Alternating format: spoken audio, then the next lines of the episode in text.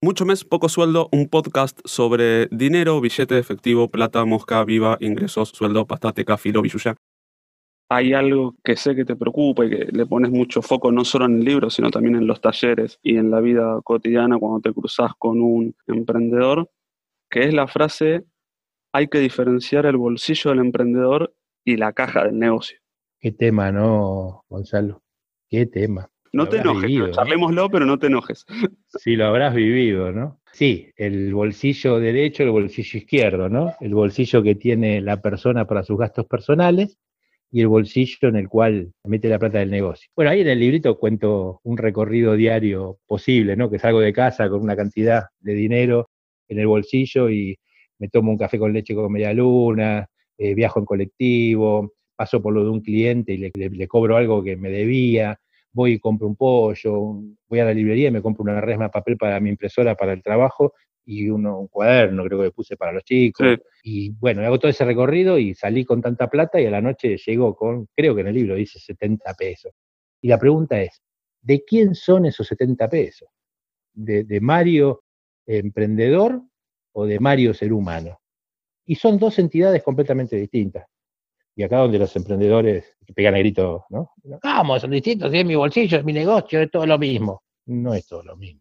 Te dije que no si te partimos, claro, no, pero me apasiona, ¿sabés que me apasiona? Si partimos por diferenciar la economía personal de la del boliche, pero ya eh, empezamos a, a, meternos en el tema, leyendo un libro, anotando en un taller, lo que sea, y después diferenciamos eso, y ya estamos pasando la media cancha.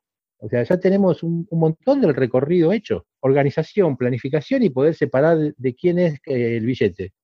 Es fundamental para entender lo que viene después.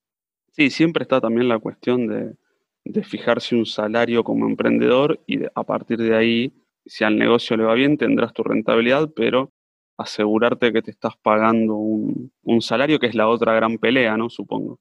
Pero ¿cómo? ¿Qué dice Gonzalo? ¿Cómo un sueldo? Si yo soy emprendedor, eso el sueldo es para los empleados.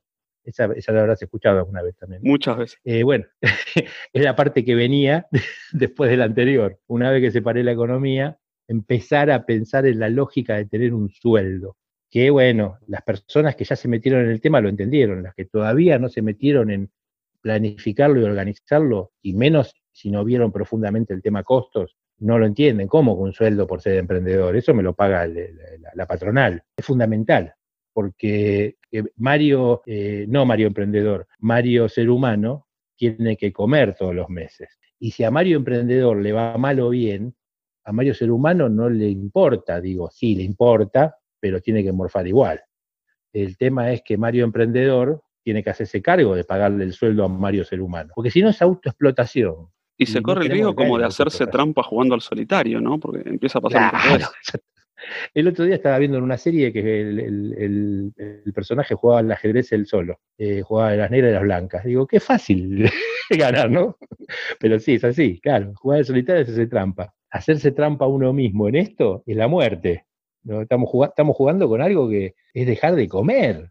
Hola, eh, emprendedoras y emprendedores que están escuchando, si no cobras el sueldo, en algún momento algo no compras o no pagás. Claro, si sos tu propio jefe, pagate un sueldo, digo, sé un buen jefe y pagate un sueldo, porque en el episodio que viene vamos por otro gran tema de, de emprender, que son cómo fijar costos y precios. Hasta aquí este episodio de Mucho Mes, Poco Sueldo. Dale seguir, me gusta, compartilo estamos creando toda una comunidad alrededor de este podcast para aprender a manejar tu dinero. Nos escuchamos.